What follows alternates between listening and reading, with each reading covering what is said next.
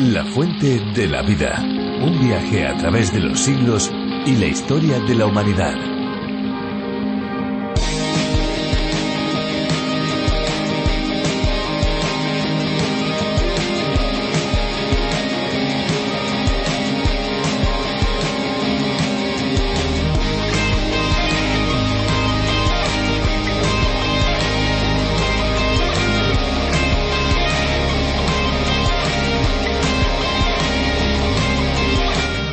Los océanos cubren el 71% de la superficie de la Tierra, siendo el Océano Pacífico el mayor de todos.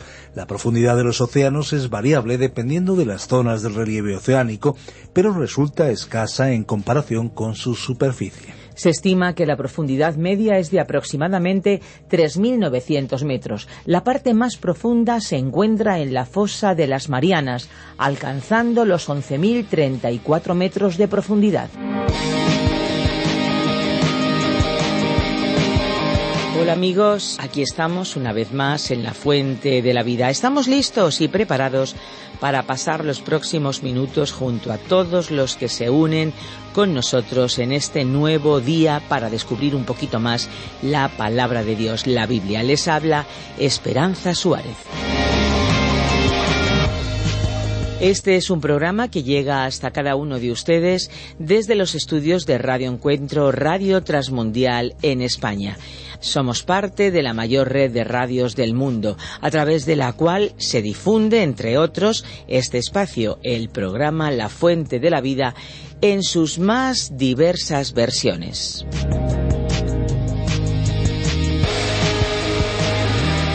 Damos gracias por todos aquellos que se ponen en contacto con nosotros, que nos oyen desde otros lugares, desde otros países, desde otros continentes.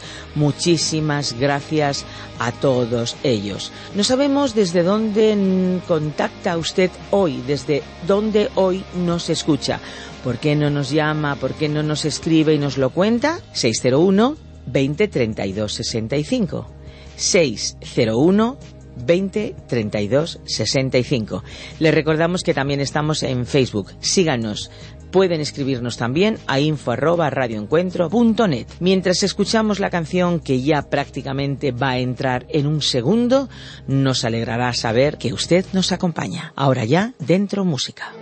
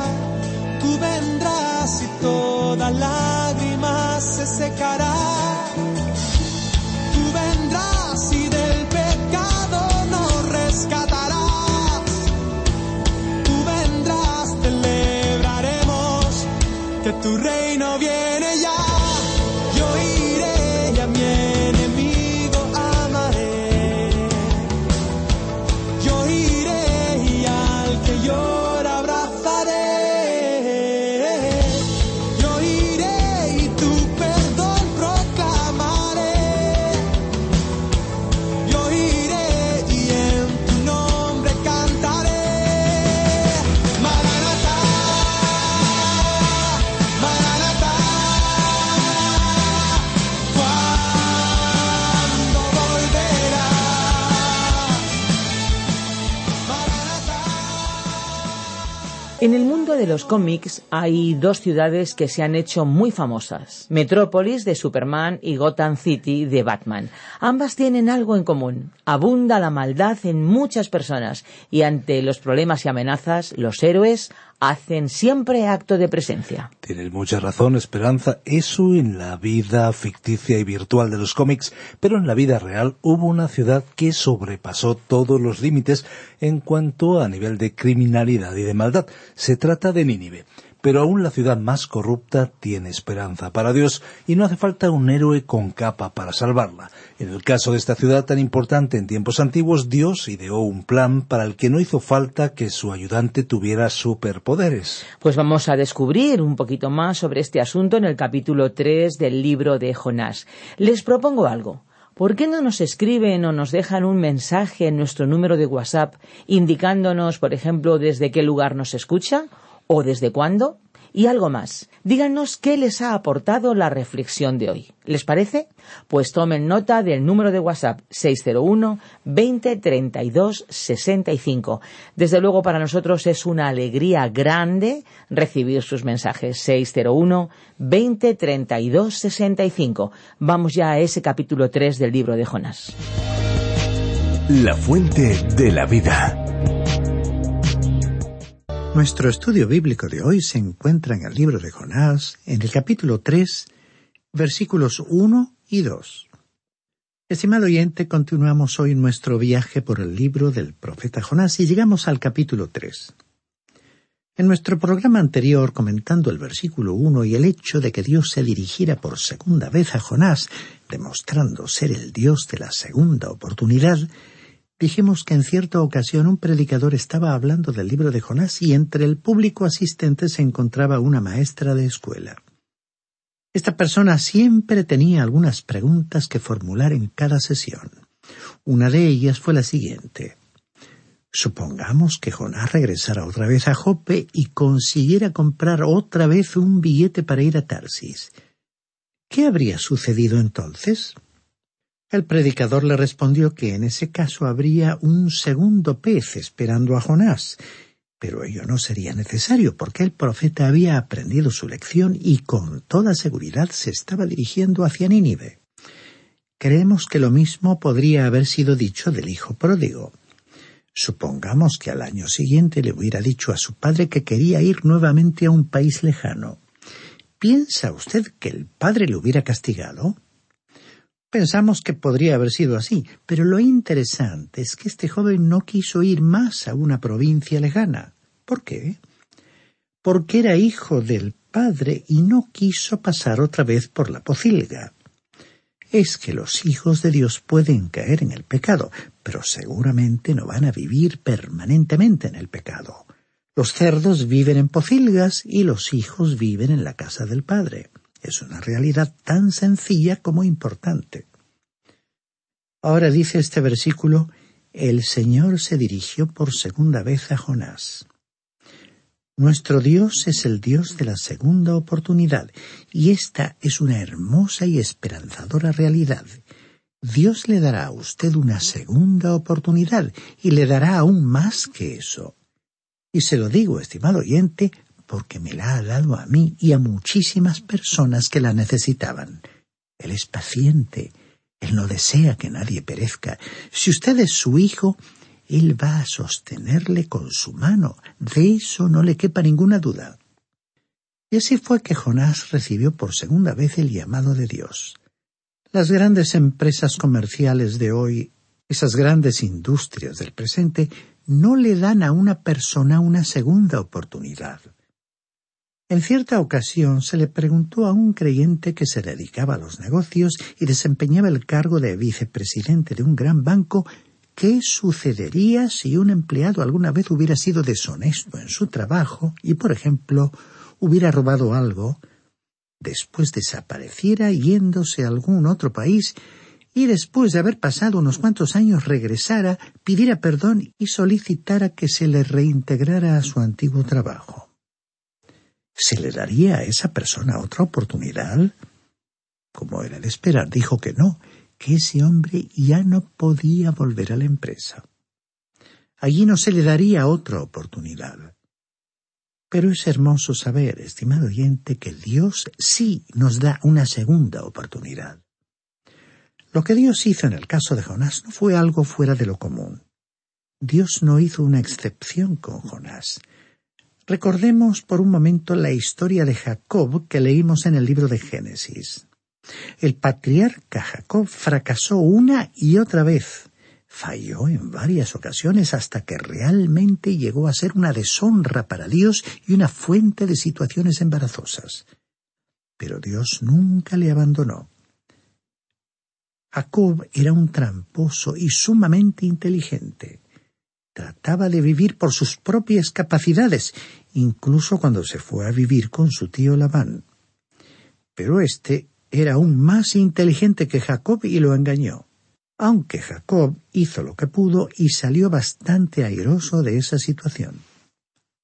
Finalmente tuvo que huir y alejarse de aquel lugar, por causa de su conducta se había enemistado primero con su hermano Esaú y después con su suegro Labán. Pero él no podía continuar de esa manera porque era el hombre de Dios y él quería realmente servir a Dios. Pero qué actuación más deplorable la suya. En lo que a nosotros concierne, si hubiéramos estado en lugar de Dios, nos habríamos librado de él y habríamos elegido a otro. Pero Dios no lo hizo así. Recordemos también el relato de lo que sucedió en Peniel, cuando Jacob regresaba a su tierra y una noche Dios luchó con él. A veces se ha oído decir que Jacob luchó con Dios, pero no fue así. Jacob no luchó con Dios. Esa noche, con su suegro Labán detrás de él, su hermano Esaú por delante y ambos deseando que Jacob estuviera muerto, usted puede estar seguro de una cosa, que Jacob no estaba buscando una lucha. Él tenía suficientes problemas en sus manos y no estaba en condiciones de ponerse a luchar con nadie más. Fue Dios quien luchó con él en Peniel. Aquel hombre tuvo que aprender algo en aquella noche, y Dios hizo que se le descoyuntara el muslo antes de superarlo. Pero cuando Jacob vio que estaba perdiendo, se aferró a su adversario con todas sus fuerzas y pidió una bendición. Y desde ese día en adelante Jacob fue una persona diferente. Él fue cambiado, como podríamos ver en Egipto, cuando se reunió con sus nietos, los hijos de José. A los abuelos generalmente les gusta presumir ante sus nietos para que ellos los admiren y les quieran. Pero en el caso de Jacob, éste no les contó a sus nietos cómo había engañado a su hermano Esaú y posteriormente a su suegro Labán. En el libro del Génesis, capítulo 48, versículo 16, vemos que Jacob dijo, El ángel que me liberta de todo mal bendiga a estos jóvenes. Qué cambio había experimentado este hombre, qué humilde era. En esa etapa de su vida estaba apoyándose en Dios y era un hombre diferente. Después tenemos la historia de David. Aún en nuestro tiempo y en todos los tiempos muchos se han lanzado a criticar a David. Otros han recordado que David era un hombre conforme al corazón de Dios. Sería conveniente examinar bien el registro histórico de David. Él cometió un pecado terrible, pero Dios lo castigó por ello. Dios le hizo pasar por pruebas tremendas, y el corazón del rey David se quebrantó cuando su hijo Absalón fue muerto. Ese fue el hijo que él había preferido que fuera rey. Pero Absalón lo traicionó, dirigió una revolución contra su padre David y fue muerto. Y al enterarse, cómo lloró David. En el segundo libro de Samuel, capítulo 18, versículo 33, leemos Entonces el rey se turbó y subió a la sala que estaba encima de la puerta y lloró. Mientras iba subiendo decía Hijo mío, Absalón, hijo mío, hijo mío, Absalón, ¿quién me diera haber muerto en tu lugar? Absalón, hijo mío, hijo mío. David temió que Absalón no hubiera llegado a conocer a Dios y así su corazón quedó quebrantado por el resto de su vida. Porque Dios castigó a David por su pecado, pero después lo perdonó cuando él se presentó ante él diciéndole Vuélveme el gozo de tu salvación, como podemos leer en el Salmo 51, versículo 12. En una ocasión un hombre se presentó ante el pastor de una congregación muy extrañado de que Dios hubiera dicho que David era un hombre conforme a su corazón. Y el pastor le respondió Usted debería sentirse muy agradecido de que Dios hubiera hablado así de David a causa de la relación que él tenía con Dios. Porque si Dios pudo salvar a un hombre como David, también puede salvarle a usted y a mí. Deberíamos estar agradecidos de que Él sea esa clase de Dios. Él le dio a David una segunda oportunidad y Él le dará a usted una segunda y una tercera oportunidad. Y luego tenemos a otro personaje bíblico, Simón Pedro. Él también tropezó y cayó. En un momento crítico, cuando Jesús fue detenido, él negó conocer a Cristo temiendo que lo identificaran con él. Y cuando en aquella sala del juicio su mirada se cruzó con la del Señor, comprobó que sus ojos no lo miraban con enojo, sino con lástima y compasión. Entonces Pedro salió fuera y lloró. Después, cuando el Señor resucitó de los muertos, se le apareció a Simón Pedro en privado, así que este discípulo pudo restaurar su relación con el Señor. Y estimado oyente, si usted es un hijo de Dios y vive controlado por el pecado, puede regresar a Él, pero tendrá que tomar las cosas en serio y tendrá que ser sincero. Usted puede dirigirse a Él y contarle lo que no le contaría a nadie más. Y Él lo aceptará y lo recibirá porque Él es el Dios de la segunda oportunidad.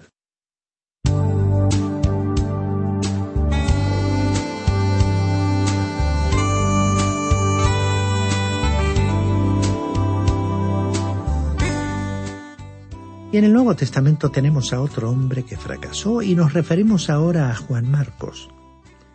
Al principio él no tenía mucho de misionero. En realidad era un hombre pusilánime, sin valor, Así que en cierto momento abandonó su tarea en el primer viaje misionero del apóstol Pablo. Un hombre anciano y generoso como Bernabé quiso perdonarlo y llevarlo en el segundo viaje misionero, pero Pablo dijo que no lo llevaría y que había terminado con él. Claro que más adelante Pablo tuvo que cambiar de forma de pensar porque Dios recibió a Juan Marcos en el ministerio cristiano.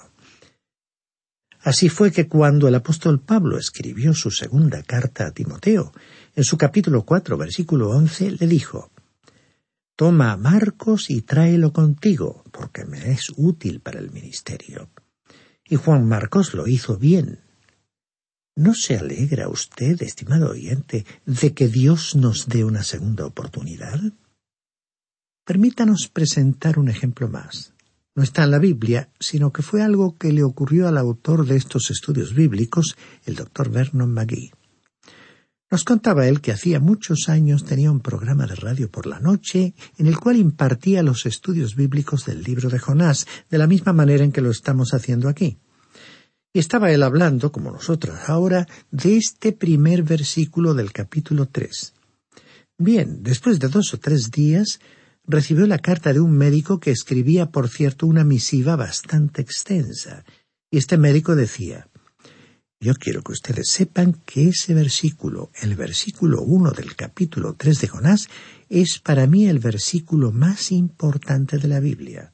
Cuando ustedes dijeron que Él es el Dios de la segunda oportunidad, yo regresé a Él y empleando su historia en la referida carta, decía que había vivido antes en la ciudad de Chicago, en los Estados Unidos, siendo un médico muy destacado en la ciudad, así como también miembro de una iglesia. Pero en esa congregación surgieron problemas relacionados con la administración de la propiedad y él fue culpado por tales problemas, aunque sostuvo en todo momento que era inocente y que no había tenido nada que ver en aquel asunto. Entonces se convirtió en una persona resentida y se alejó de esa zona. Se dirigió hacia California y allí se estableció ejerciendo su profesión de médico, pero nunca se acercó a una iglesia. Sin embargo, continuó escuchando los programas de radio, y cuando el doctor Magui dijo que Dios era el Dios de la segunda oportunidad, ante el hecho de que el Señor se dirigió por segunda vez a Jonás, recordando la frase vino palabra del Señor por segunda vez a Jonás. El médico escribió diciendo Esa frase fue para mí como un vaso de agua fresca para una persona que se encuentra en el desierto muriéndose de sed. Esas palabras significaron mucho para mí. Entonces el doctor Magui le escribió una carta indicándole que sería bueno que regresara a una iglesia y que se ocupara otra vez activamente en la obra del Señor. Después de un tiempo, el médico escribió una vez más diciendo que ya estaba en una iglesia y que estaba trabajando para el Señor. Estimado oyente, Él es el Dios de la segunda oportunidad y esta es una realidad extraordinaria. Por todo ello, la historia del profeta Jonás es una ilustración de cómo trata Dios a sus hijos cuando ellos pecan y regresan a Él. El hijo pródigo de la parábola que hemos leído en el Evangelio de Lucas capítulo 15 regresó a su hogar y cuando llegó no recibió un castigo sino demostraciones de cariño y un banquete. Aquel pobre joven, en vez de ser rechazado y expulsado de la casa, fue reintegrado por su padre a la vida familiar. Ahora llegamos a un párrafo que hemos titulado Jonás llegó a Nínive. En este momento vamos a poder ver cuán misericordioso fue Dios para esta ciudad tan pecaminosa de Nínive. Este fue posiblemente el registro histórico de la mayor renovación de la historia del mundo, en el sentido de haber consistido en un retorno a una relación con Dios. Lo que sucedió en la ciudad de Nínive hace que lo que sucedería en el día de Pentecostés pareciera un hecho bastante pequeño. Es cierto que unos cuantos miles de personas se volvieron a Dios en el día de Pentecostés, pero había varios cientos de miles en esa gran ciudad de Nínive que se volvieron a Dios. Nadie ha contemplado jamás un movimiento semejante. El apóstol Pablo nunca se quedó en una ciudad hasta que todos sus habitantes se convirtieran. Él simplemente predicó la palabra de Dios y se trasladó a otra ciudad. Nadie desde aquel día hasta los tiempos actuales ha visto un movimiento del Espíritu de Dios como el que tuvo lugar hace tanto tiempo en la ciudad de Nínive. Es interesante destacar que todo esto sucedió en aquella ciudad antes de que la Iglesia apareciera en la escena y también es bueno aclarar que, en opinión del profesor Magui, la renovación mayor de todos los tiempos tendrá lugar después de que la Iglesia salga de esta tierra. Es que Dios sencillamente no depende de la Iglesia. Si alguien tiene la idea de que su iglesia o grupo son lo único que Dios tiene en su mente, con toda sinceridad y respeto le decimos que esa es una idea errónea. Dios tiene en su pensamiento algo incluso mayor que la Iglesia. Ahora la Iglesia ha sido llamada la esposa de Cristo y creemos que ocupará por toda la eternidad el lugar más cercano al Hijo de Dios. Pero Dios tuvo en mente un propósito antes de que la Iglesia apareciera y en realidad antes de que el hombre mismo apareciera en esta tierra. Dios no estaba inmóvil ni inactivo esperando a que llegara el ser humano.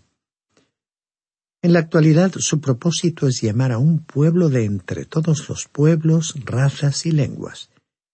Creemos que nos estamos aproximando al final de la época y que Dios quiere que su palabra se difunda para que todos puedan escucharla.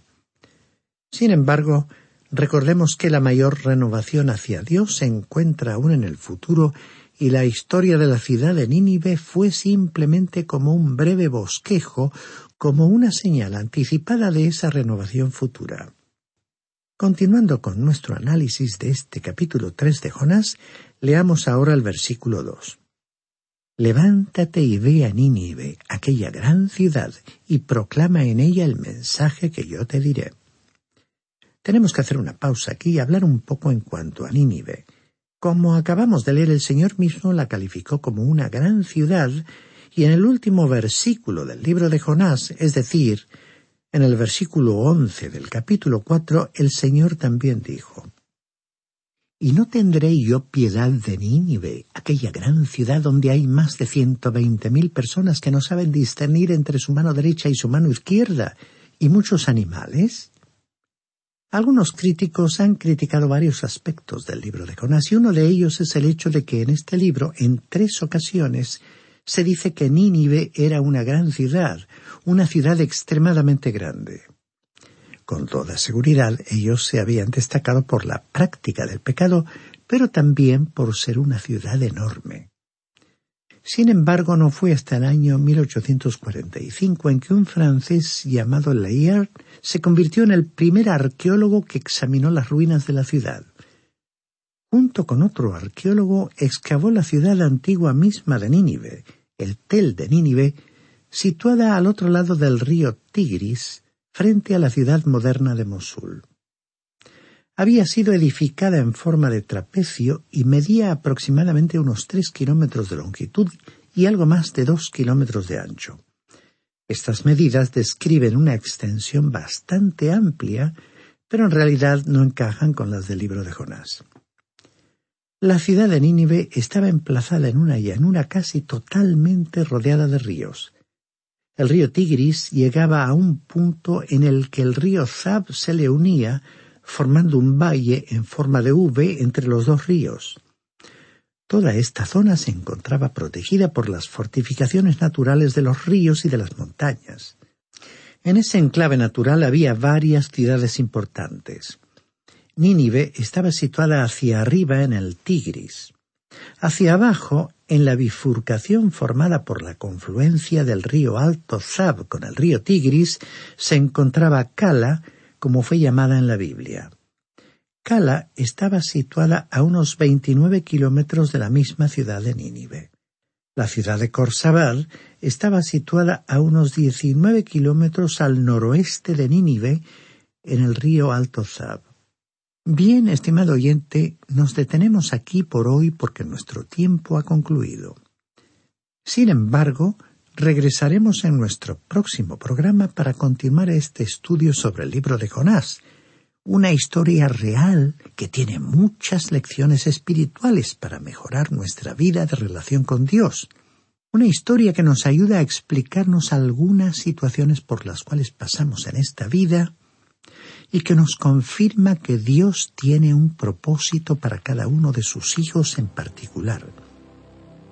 Le sugerimos leer los siguientes versículos de este capítulo 3 que acabamos de comenzar para que esté así mejor informado de lo que estudiaremos en nuestro próximo encuentro. Esperamos, pues, continuar contando con su grata compañía en este recorrido por este libro del Antiguo Testamento y que forma parte de nuestro viaje a través de la Biblia. Y nos acercamos ya a los últimos minutos del programa de hoy y queremos recordarles a cada uno de ustedes, a cada uno de los que nos escuchan, que pueden visitar nuestra web lafuentedelavida.com o bien descargar la aplicación La Fuente de la Vida que también se puede encontrar con el nombre de A través de la Biblia. Si desean contactar con nosotros, nuestros números son el 91 422 0524 y el 601 20 32 65. Recuerden que si llaman desde fuera de España deben pulsar el prefijo más 34 91 422 05 24 o bien 601 203 265. Si lo que desean es enviarnos un email, lo pueden hacer a info arroba radioencuentro.net. Info arroba radioencuentro.net. Y ahora sí, ahora ya definitivamente les decimos adiós. No olviden, recuerden que hay una fuente de agua viva que nunca se agota. Beba de ella. Este ha sido un programa de Radio Transmundial producido por Radio Encuentro. Radio Cadena de Vida.